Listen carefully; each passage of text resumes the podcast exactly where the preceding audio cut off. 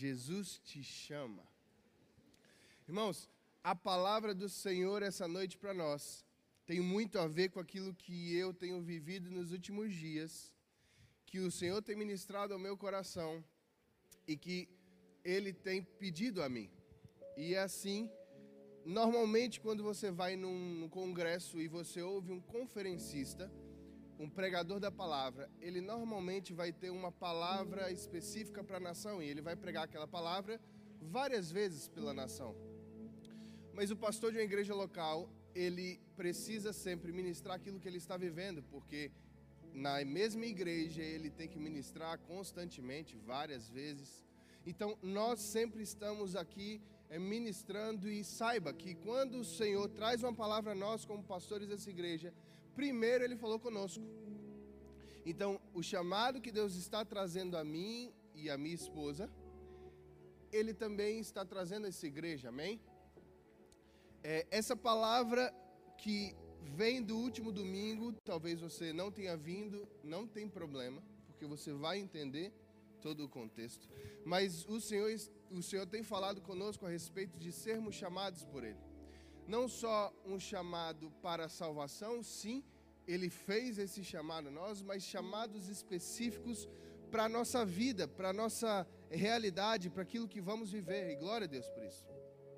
Já com isso, com essa deixa, eu quero já anunciar que a partir do dia 8, sem ser esse domingo, no outro, dia 7, culto de ceia, não perca, próximo domingo, eu e a pastora Milena não estaremos mais aqui com vocês nos próximos seis meses. A Vivi também. Nós passaremos um tempo fora, vamos para São Paulo, vamos estudar na mesma escola que muitos dos jovens foram.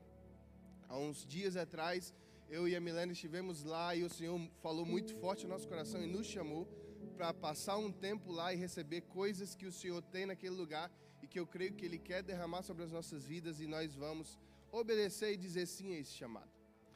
E da mesma forma, isso não é exclusivo para mim, isso é exclusivo para o povo de Deus. Deus constantemente nos chama, nos chama para diversas coisas. E eu sei que Deus está te chamando a muitas coisas que você precisa não só ouvir, mas responder esse chamado. Então, o tema da palavra de hoje é quando dizemos sim. Quando a resposta é sim. Quando o Senhor me chama e eu respondo sim, e aí, o que vem pela frente? E eu queria que você abrisse a sua Bíblia no livro de Mateus, capítulo 3, a partir do verso 18, que narra um episódio em que Jesus chama os primeiros discípulos. A gente está falando a respeito de ser chamado por Deus. Nada mais oportuno do que o próprio Jesus fazendo isso. A Bíblia narra que Jesus está no, na beira do mar.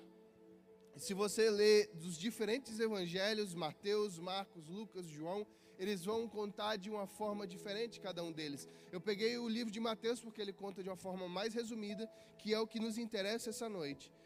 E o texto diz assim: Mateus capítulo 3, verso 18. Andando à beira do mar da Galileia, Jesus viu dois irmãos, Simão, chamado Pedro, e o seu irmão André. Eles estavam lançando redes ao mar, pois eram pescadores. Então disse Jesus: Sigam-me, e eu os farei pescadores de homens. Verso 20 diz: No mesmo instante, eles deixaram as suas redes e o seguiram. Diga, no mesmo instante. No mesmo instante, eles deixaram as suas redes e o seguiram. Indo adiante, viu outros dois irmãos, Tiago, filho de Zebedeu. Olha, quem conhece Zebedeu? Está ali no cercadinho, vai lá, passa lá. Tiago, filho de Zebedeu, e João, seu irmão. Para quem não entendeu a piada, gente, nós temos aqui é, um, um carneiro, uma ovelha e um cordeirinho, que são mascotes, e o nome do macho é Zebedeu. Por isso que eu fiz essa brincadeira. Se você está nos visitando, Mateus 4, perdão, gente. Acompanhe Mateus 4. partir do verso 18. Preparando Então ele encontrou Tiago, filho de Zebedeu, e João, seu irmão. Eles estavam num barco com seu pai, preparando as suas redes. Jesus os chamou, e o verso 22 diz: E eles, deixando imediatamente seu pai e o barco, o seguiram. Deixe, diz, diga comigo, deixando imediatamente. Irmãos, quando o Senhor nos chama, há uma necessidade quase que instantânea de deixarmos para trás coisas da nossa vida, coisas que praticamos ou que fazemos em que, quando o Senhor nos chama, é necessário deixarmos para trás. Mas eu quero frisar aqui o que esse texto diz, que os discípulos fazem o que de fato dá certo, porque se você acompanhar a história aqui do Evangelho, você vai entender que esses discípulos se tornam os discípulos de Cristo que espalham o Evangelho por toda a terra, amém? Então, esses discípulos têm uma resposta imediata. Tanto os primeiros irmãos, eles, a Bíblia diz, no mesmo instante, eles deixam as redes para seguir Jesus. E o outro, não só as redes e a profissão, mas eles deixam o pai, e a Bíblia diz, deixando imediatamente. Então, a primeira coisa, a primeira verdade que eu quero trazer para você hoje, nessa noite, é que dizer sim ao chamado de Jesus é dizer sim a deixar imediatamente. Na vida dos discípulos foi a pesca, nesse caso, o barco, o pai, a sua profissão, mas na nossa vida ela vai diversificar de acordo com o que fazemos ou as nossas práticas. Então a Bíblia está dizendo que para seguir Jesus, quando Ele nos chama e de fato dizemos sim, e para que você consiga ainda absorver mais ainda essa palavra e você entender que ela é para você. Eu quero que levante a, mão aqui todos que já disseram sim para Jesus em algum momento da sua vida. Levanta a sua mão. Glória a Deus. Então, entenda que essa palavra é para, se não a totalidade, a grande maioria dos irmãos aqui. Talvez Vitor ainda não disse sim a Jesus, essa palavra para mim sim, eu vou chegar lá, mas se você já disse sim, a carapuça já está servindo a você. A Bíblia está falando que dizer sim a Jesus é, requer um, um imediato, uma imediata resposta da nossa parte. E essa resposta está totalmente ligada a deixar algumas coisas. Então, a alguns será deixar as velhas práticas, as antigas práticas do pecado. Então, quando você diz sim a Jesus, é necessário é necessário romper com as amizades as quais você sabe que não fazem parte daquilo que Jesus quer para você. É necessário romper com os pecados, com as mazelas, com aquilo que te impede de prosseguir, porque senão você não de fato está dizendo sim a Jesus, você pode estar falando da boca para fora, você pode sim estar respondendo a um chamado na igreja, ouvindo a igreja, e eu ministrei ontem no Dive para os jovens a respeito de colocar um automático, um botão e vir todos os domingos, talvez, e você se ambientar com isso aqui. E tá, tá confortável, porque você encontra as pessoas que você gosta e talvez forma amigos, e que bom! Isso é maravilhoso. Mas o sim de Jesus, ele é acompanhado com o sacrifício da nossa parte em deixar aquilo que não pertence ao Senhor. Então, se você acredita dizer sim a Deus, e muitos aqui levantaram a mão, e você não está deixando para trás aquilo que Deus te pede para deixar, e precisa ser imediatamente. Não é assim, Jesus, é, daqui a um tempo, é, daqui a alguns anos eu deixo. Irmãos, eu já é, convivi com algumas pessoas que confidenciaram a mim é, um sentimento na juventude de falar: olha, eu vou converter. Eu até sei que Jesus é o caminho, vou converter, mas calma aí, eu preciso fazer umas merdas na minha vida, eu preciso praticar uns pecados, porque quando eu for, eu preciso ir, é, como a, o povo diz, de corpo e alma, e aí eu, deixa eu fazer um, uns pecadinhos primeiro, para depois eu ir. Só que a Bíblia está falando que é imediatamente. Você não tem esse tempinho, esse tempinho não é te dado quando Jesus te chama. E você vai ver até o final dessa palavra que quando você diz não algumas coisas não vão acontecer como você imagina, mas eu não vou dar spoiler da palavra, o não está lá na frente, e eu ainda quero continuar aqui nesse sim. Assim como os discípulos, eles foram chamados e disseram sim a Deus, muitos outros da palavra também foram chamados e disseram sim. Samuel foi um deles, lá no, no conjunto com o profeta, sendo criado pelo profeta, e uma noite o Senhor vem a ele, e a voz do Senhor vem a ele, e ele aí então entende que Deus está chamando ele, diz: Sim, Senhor, eis-me aqui, fala comigo. Davi é um homem que foi chamado por Deus e que aceita esse, esse maravilhoso ministério. E aí você vê um homem que era o menor da sua casa, que era pequeno, que não era considerado pela, pela sociedade da época como alguém digno do trono, se tornar rei de Israel. Você vê Paulo, que era perseguidor de cristãos, ser chamado por Deus, dizer sim a esse ministério e começar a empreender a maior empreitada do Novo Testamento, onde você hoje tem na sua palavra inúmeras cartas escritas pelo apóstolo Paulo. Após o sim e o deixar para trás, você vai entender que na sua vida vai começar um trilho, um processo, algo extraordinário que vai te fazer chegar a lugares inimagináveis.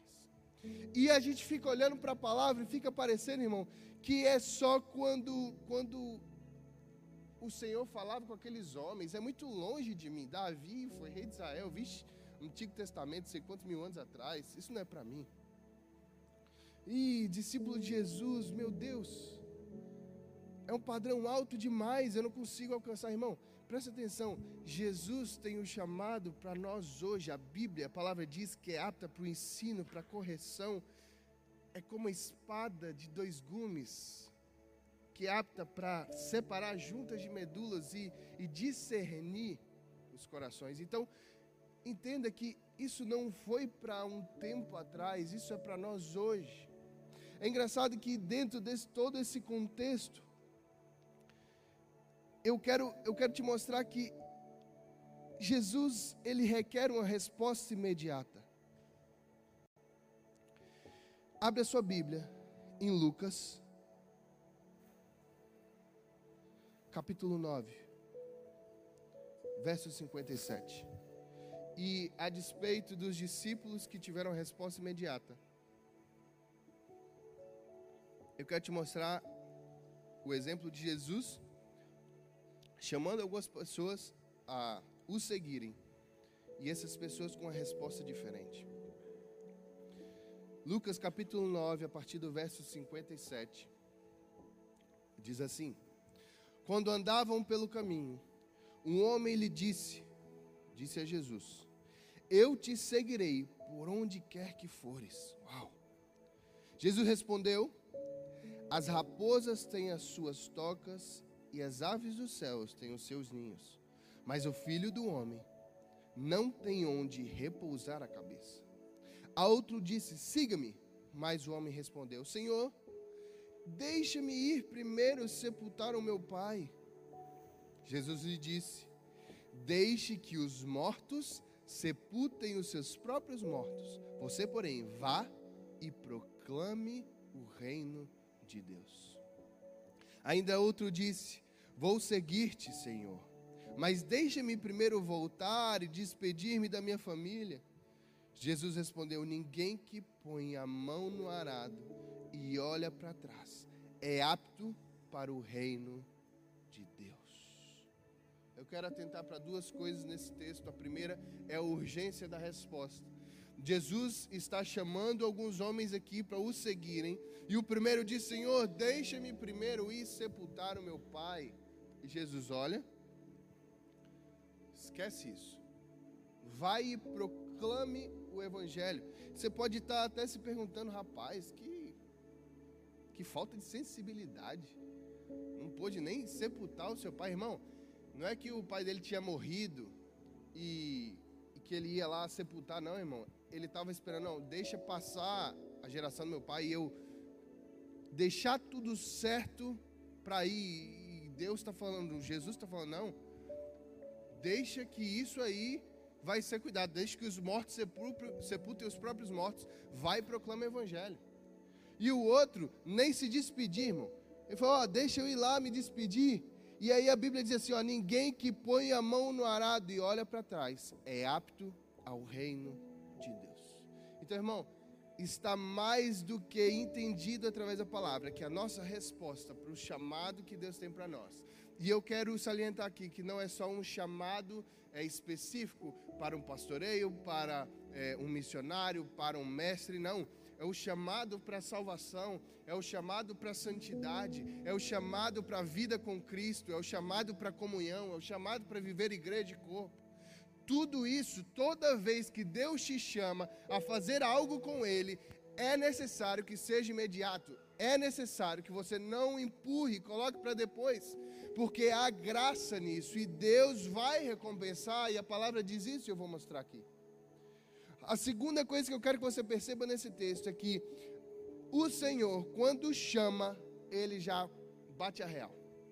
Ele diz assim: Olha, as raposas têm, onde, têm as suas tocas e as aves dos céus os seus ninhos, mas o filho do homem não tem onde repousar a cabeça. Ele está falando que nesse sim, com ele, haverão processos e muitas vezes difíceis.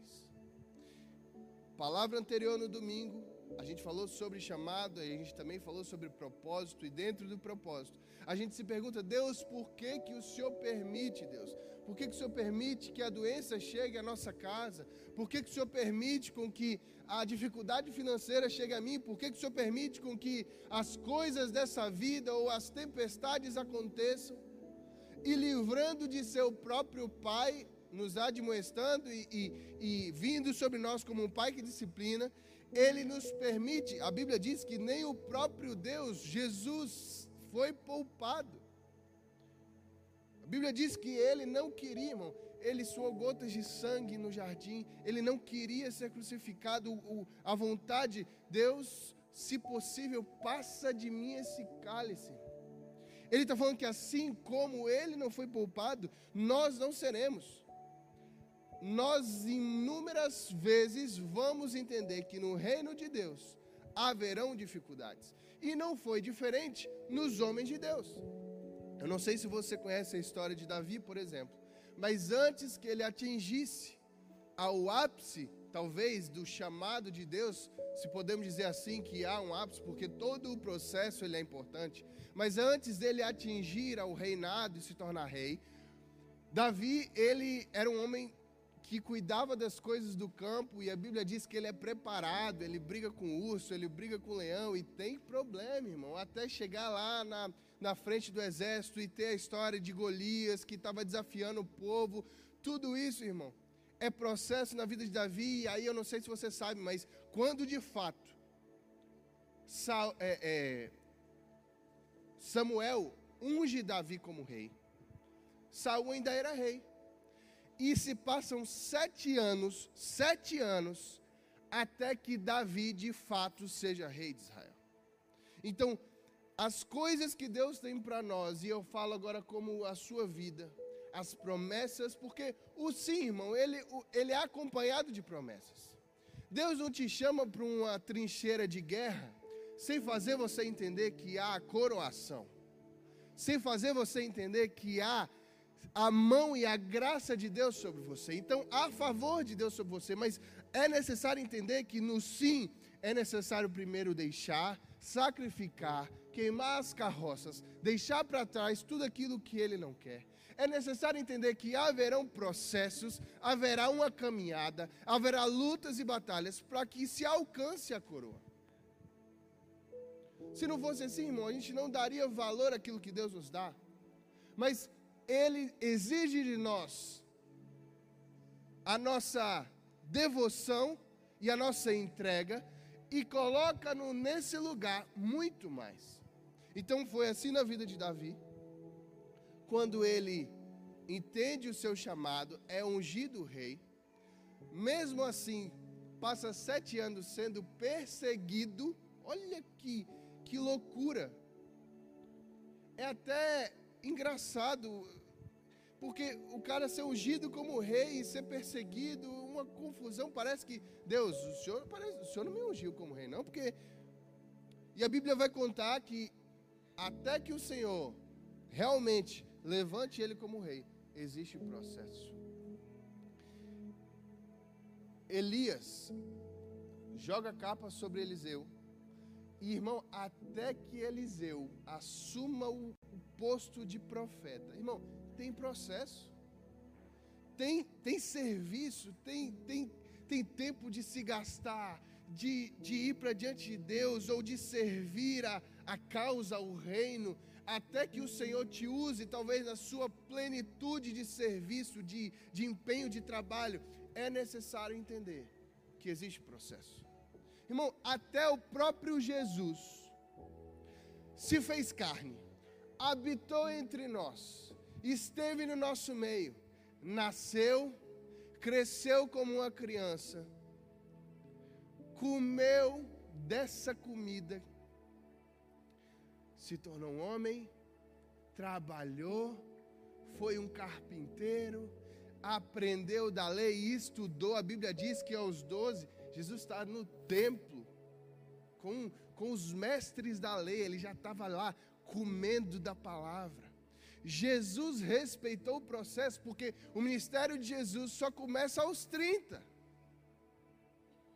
Irmão, se Jesus, que é Deus, respeita o processo, por que, que eu e você vamos achar que simplesmente somos chamados e, e, agora pronto, agora, agora dá Deus tudo que o Senhor tem, agora é só vem a mim.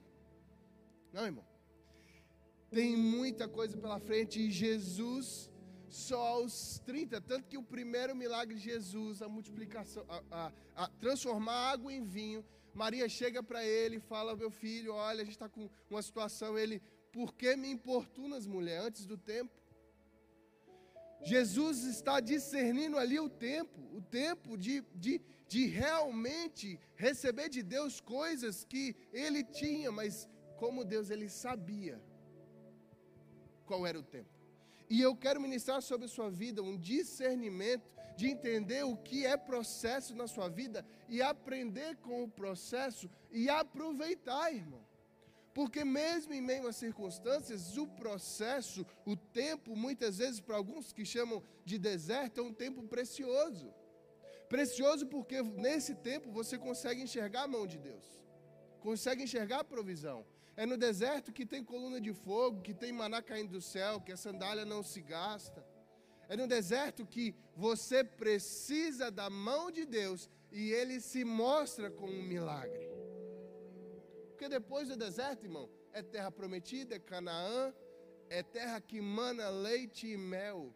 E aí você entra no gozo do Senhor, mas até chegar esse dia, é necessário discernir e entender que o sim requer você deixar para trás e caminhar um trilho que muitas vezes não vai ser tão bonitinho quanto você imagina. A Bíblia diz que a, o caminho para o inferno é largo a porta é, é larga, o caminho é ó, aberto. Mas o caminho para o céu, irmão, e a porta do céu é estreito, o caminho é apertado. É estreito mesmo. Eu não estou aqui para mentir e amaciar para você, não. Dizer sim é, é, entrar no estreito. E eu quero é, é reforçar isso para você. Lucas capítulo 4, verso 26. Abre aí.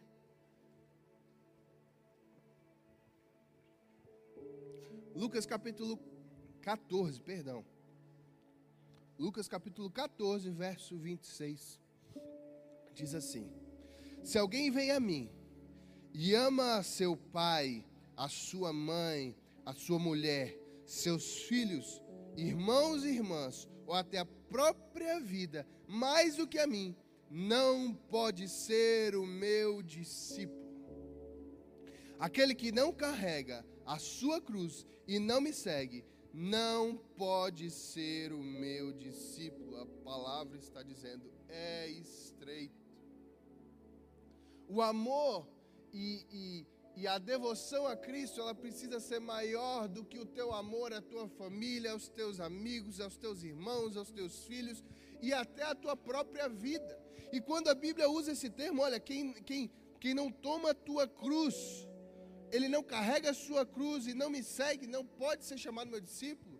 A gente precisa lembrar o que significa a cruz, irmão. A cruz para nós é só um, um símbolo que muitos usam na correntia, ou que a igreja é, usa como um sinal de Cristo, mas você precisa entender que no contexto histórico que esse livro foi escrito, a cruz era um instrumento de morte, de pena de morte. Então, quando a Bíblia fala que aquele que não toma sua cruz para me seguir não é digno de ser chamado meu discípulo, a Bíblia está falando aquele que não está preparado para a própria morte, para me seguir, não pode ser chamado meu discípulo. E presta atenção: está chegando o dia que a humanidade precisará ser exatamente assim.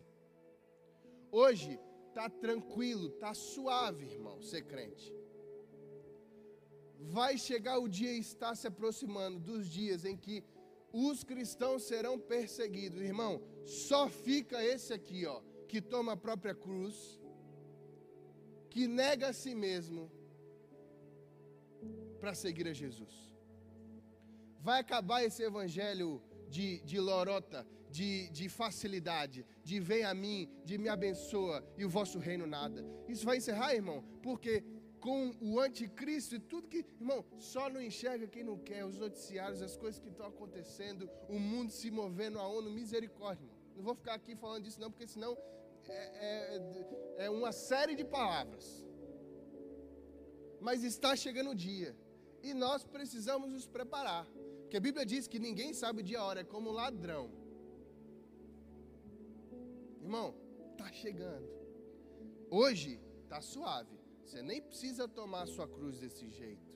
Tomar a cruz hoje é ser perseguido no trabalho porque você é crente, porque você não mente. E aí ouvir uma chacota, ouvir uma brincadeira, ser mal, maldito naquele lugar e ninguém gostar de você porque você se posiciona. Tá tranquilo, irmão. E quando custar a sua própria vida? É estreito, irmão. Só que olha o que a Bíblia tem para nós. Marcos capítulo 10, verso 28. Abre sua Bíblia aí. Que eu quero te mostrar o que Jesus tem para nós. Porque fica parecendo, irmão, e eu não quero que você saia daqui hoje com a impressão de que Deus só tem problema para nos dar, porque senão ninguém quer esse Jesus. Parece que Deus só tem problema. Vixe, dizer sim a esse Deus aí, eu tô lascado. Tô arruinado. Vou dizer sim, não. Mas olha o que a Bíblia diz em Marcos capítulo 10, verso 28. Então Pedro começou a dizer-lhe: Senhor, nós deixamos tudo para te seguir, Jesus. E Jesus responde: Digo a verdade. Ninguém que tenha deixado a sua casa, irmãos e irmãs, pai, mãe, filhos ou campos, por causa de mim e do Evangelho, deixará de receber cem vezes mais, já no tempo presente, casas, irmãos, irmãs, mães, filhos e campos, e com ele, perseguição e na era futura, eternidade. A Bíblia está dizendo que não há aquele que deixando para trás coisas que o Senhor pedir, não receberá já no tempo presente muito mais. E além disso, ele não deixa de te avisar da perseguição e te lembra da vida eterna. Porque se nós olharmos esse chamado só com um olhar terreno, físico, eu vou te conversar, irmão, era até mais fácil dizer não. Porque você pode viver sua vida na esbórnia, você pode ter as mulheres ou os homens que você quiser, você pode fazer o que você quiser, você pode andar com para onde o seu nariz apontar e deixar a sua vida te levar. É mais fácil, é mais cômodo, é mais prazeroso. Só que a gente precisa lembrar que não se resume só essa vida, existe a vida eterna. E é por isso que não só a bondade e a misericórdia do Senhor nos alcança no tempo presente, mas prepara para nós uma morada eterna, um, nos dá um destino, nos dá passaporte para aquele lugar que é estreito e apertado, mas que é eterno e maravilhoso. Então eu quero te lembrar que nós vamos ser fustigados, perseguidos, mas há, para aqueles que perseverarem, a recompensa. Há algo maravilhoso para nós. E talvez para você essa noite seja um chamado para simples, é, o simples primeiro passo, ou a maravilhosa salvação. Mas Há outros aqui que já receberam salvação e Deus está chamando a deixar para trás coisas antigas, pecados de estimação, ou a responder sim a chamados específicos ministeriais. E a, a palavra para você essa noite precisa ser imediatamente, a sua resposta precisa ser imediata. Sabe por quê, irmão? Porque quando nós dizemos não, eu vou até mudar a folha aqui. Segura. Irmão, quando nós dizemos não ao chamado de Deus, a coisa aperta. A coisa fica difícil. Se já é complicado no sim, porque você vai passar pelas tribulações, mas você ainda tem o consolo da graça de Deus te sustentando, te levantando, trazendo a provisão trazendo sustento. No dia que está sol, cobrindo com nuvem. No dia que está calor, trazendo a árvore para te dar um, um frescor. Mas quando nós dizemos não, a coisa aperta porque o Senhor vem sobre nós. Irmão, eu quero te lembrar de Jonas. Jonas acha que consegue dizer não a Deus. Está lá ele, bonitão e poderoso, achando que pode dizer não a Deus. E Deus o chama para fazer algo, e Jonas diz: Não, Senhor, não vou, aquele povo não. Aí o que, que acontece? Ele vai, irmão, mas vai amarrado, vai obrigado, vai dentro da barriga do peixe, mas. Sabe aquela expressão, irmão? Quem não vem pelo amor, vem pela dor. Ela de fato é verdadeira. Quando nós dizemos não a Deus, irmão, a gente acha que não, diz não a Deus, mas é impossível resistir a Ele. Salmos capítulo 139, verso 7 diz: Para onde poderei escapar do teu espírito, ó Deus? Para onde eu poderei fugir da tua presença. Irmão, não dá para fugir de Deus, irmão. Não dá. Esse Salmo 139 é maravilhoso, eu vou ler aqui. Mas entenda que o não, o pseudo não, é quando você acha que você mesmo ouvindo Deus te chamar, filho, eu tenho isso para você, filho, eu estou te chamando, filho, eu estou te convidando a tua vida comigo, filho, eu estou te convidando ao ministério. Aí você, não, Deus, ou finge que não está escutando, ou então pede, Senhor, envia outro. Irmão, não adianta.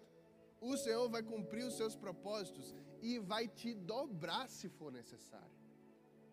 Moisés está lá na frente da sarça ardente e Deus faz um chamado a ele: Olha, eu tenho algo para que você faça para mim. Vai lá e liberta o meu povo. Aí Moisés: Não, Senhor, envia outro, porque eu sou pesado de língua. Poxa, perdeu ali a chance de responder imediatamente e talvez ser curado por Deus. Muitos acreditam que Moisés era gago, porque ele usa essa expressão pesado de língua. A Bíblia não fala estritamente isso, mas e ele ali perde, porque ele não teve a mesma resposta dos discípulos ali, ó, rápida. De dizer sim, Senhor, eis-me aqui, vamos embora, e imediatamente fazer e perder. Aí o Moisés, ele acha que não, Deus, envia outro. Ele falou: É pesado de língua? Eu vou enviar um com você que vai falar por você. Agora vai, que você tem que ir. Irmão, não vem pelo amor, vem pela dor. Tem um testemunho dentro da nossa casa e nessa igreja, que é o do meu tio Cristiano. Eu acho que hoje ele não está aí, ele estava no domingo passado. Irmão, meu tio, ele, era um, ele é para mim um homem sensacional, eu, eu o amo e nós eu cresci e ele sempre foi muito brincalhão, é o é o mais novo da casa da minha avó Neide. E irmão, eu vi as duas faces do meu tio. Eu vi quando ele se converteu e eu vi o quanto ele ele era torto, irmão. E eu sei que ele não tem ele não tem problema de eu falar isso porque é testemunho para a glória de Deus. Mas o Senhor já tinha chamado ele algumas vezes e ele não tinha dado ouvidos. E a história, o testemunho de conversão do meu tio, é muito parecido aqui com Jonas, que, que diz assim: Olha, você não vem não? Então calma aí, que você vem. Irmão, presta atenção no cenário. Minha avó Célia tinha falecido, mãe do meu pai. E nós estávamos no funeral, no enterro, já, já, se eu não me engano, eu era pequeno, mas já tinha acontecido o funeral, né? Nós estávamos todos na nossa casa, reunidos.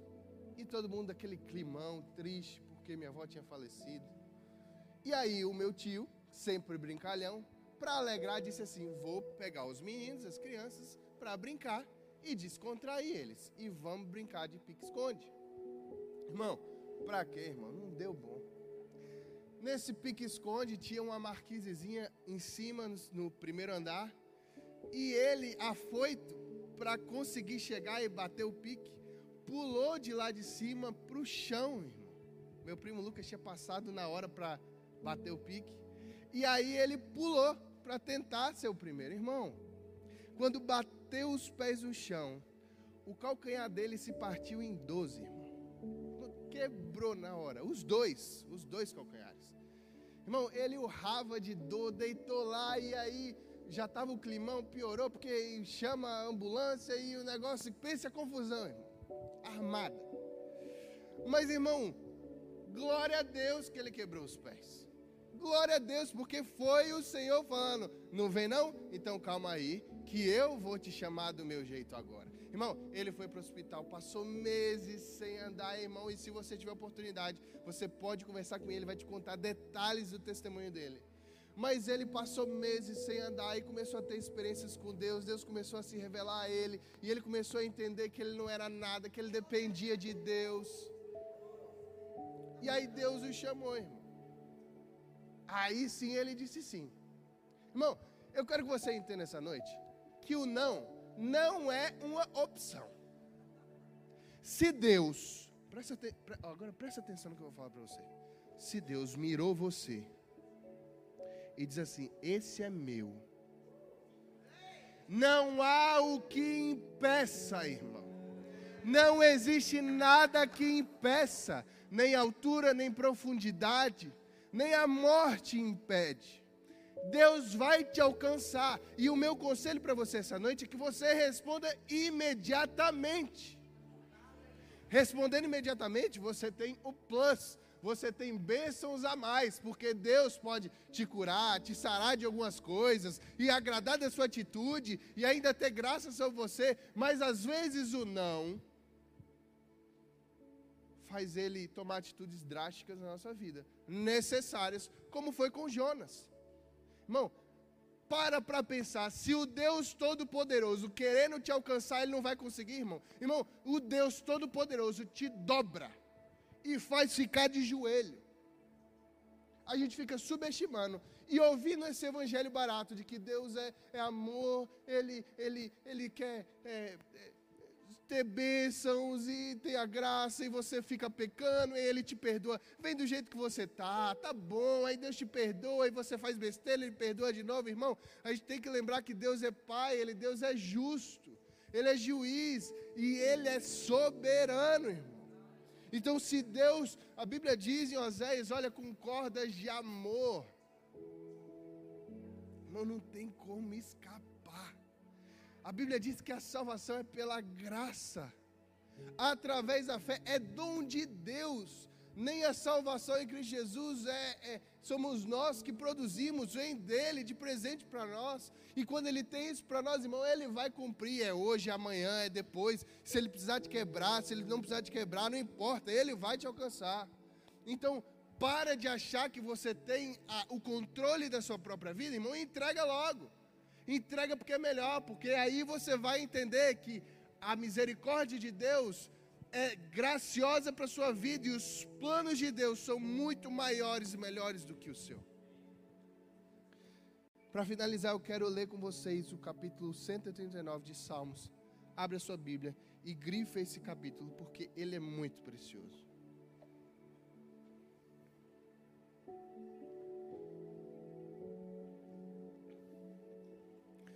Salmista. Irmão, o salmista aqui, ele tem uma sacada extraordinária. Ele, ele, ele tem uma sombra do entendimento e discernimento de quem Deus é. Salmo 139, verso 1 diz: Senhor, tu me sondas e me conheces. Sabes quando eu assento e quando eu me levanto. De longe percebe os meus pensamentos. O Senhor sabe muito bem quando eu trabalho, quando descanso. Todos os meus caminhos te são bem conhecidos.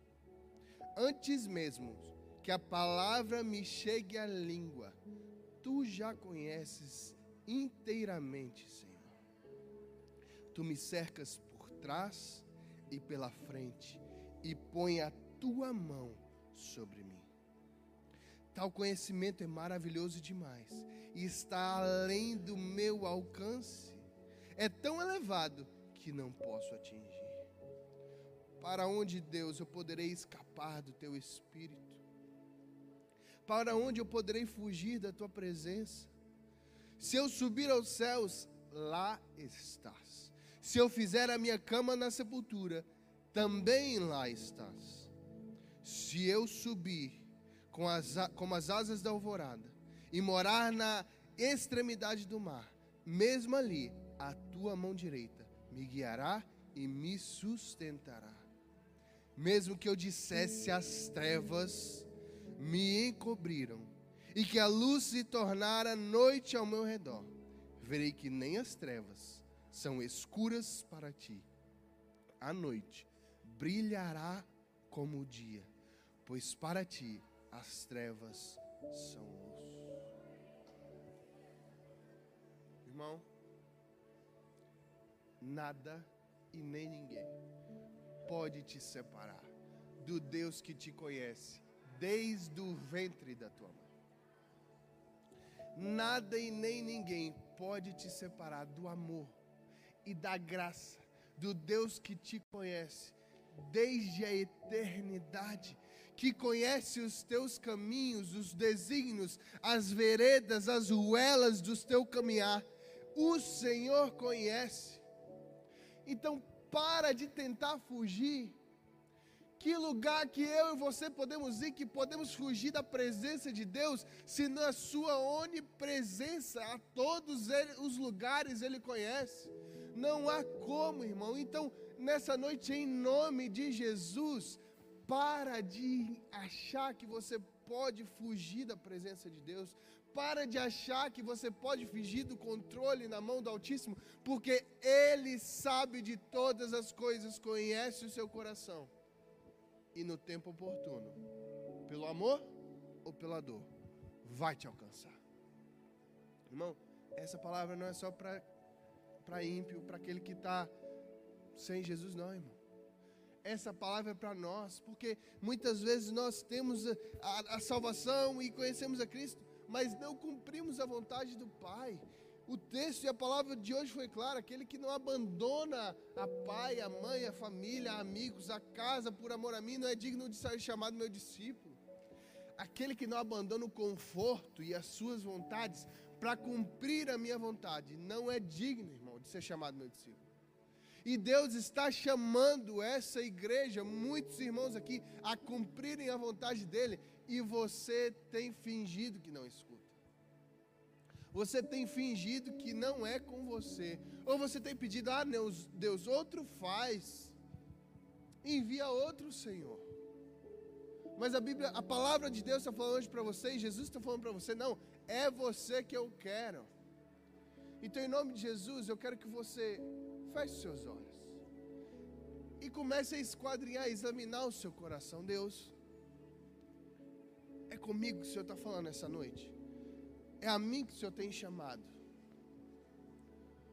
Deus me dá força para responder a esse chamado.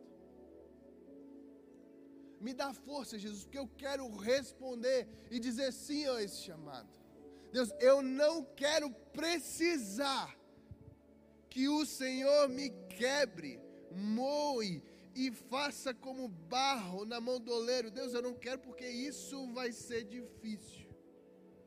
E antes que o Senhor precise fazer isso, Deus, eis-me aqui, envia-me a mim. Eu estou aqui para servir, fazer a tua vontade. Eu estou aqui, Jesus. Se o Senhor está falando com isso com você essa noite, eu quero te convidar a vir ao altar, a colocar sua vida diante dele, a se prostrar no altar e começar a pedir: Deus, faz em mim o teu querer. Deus, eis-me aqui e faz em mim a tua vontade. Deus, eu não quero mais caminhar pela minha vontade, pelo aquilo que eu penso ou imagino. Deus, eu quero te obedecer. Eu não estou chamando e convidando aqui para aceitar a Jesus, não. Eu estou falando com os crentes. Deus, é tempo de dizer sim ao teu chamado. O Senhor está me chamando a fazer discípulos, irmãos. A Bíblia diz, presta atenção, igreja que o ramo que dá fruto, a Bíblia diz que ele poda para dar mais fruto ainda, mas o que não dá fruto, ele corta. Irmão, no mínimo, você precisa examinar o seu coração e ver, Deus, eu tenho te dado frutos. Porque se não tem dado, irmão, vem para o altar e diz assim, Deus, deixa mais um ano, não me corta não, Senhor. Porque eu quero dar frutos, eu quero responder e dizer sim ao teu chamado. Em nome de Jesus, não endurece o teu coração, igreja. Sai do seu lugar, vem para o altar. Em nome de Jesus, vem colocar o coração diante do Senhor, porque Ele vai ouvir a tua oração. Deus, está difícil o processo. Deus, está difícil. Eu quero ter o coração em Ti, Senhor, e entender que mesmo em meio às circunstâncias, é o Senhor trabalhando. Deus, o Senhor me chamou e tem difícil, tem sido difícil segurar a barra, tem sido difícil. Deus me sustenta. E em nome de Jesus, se você crê que essa palavra, essa noite é para você, sai do seu lugar e venha se prostrar. Em nome de Jesus.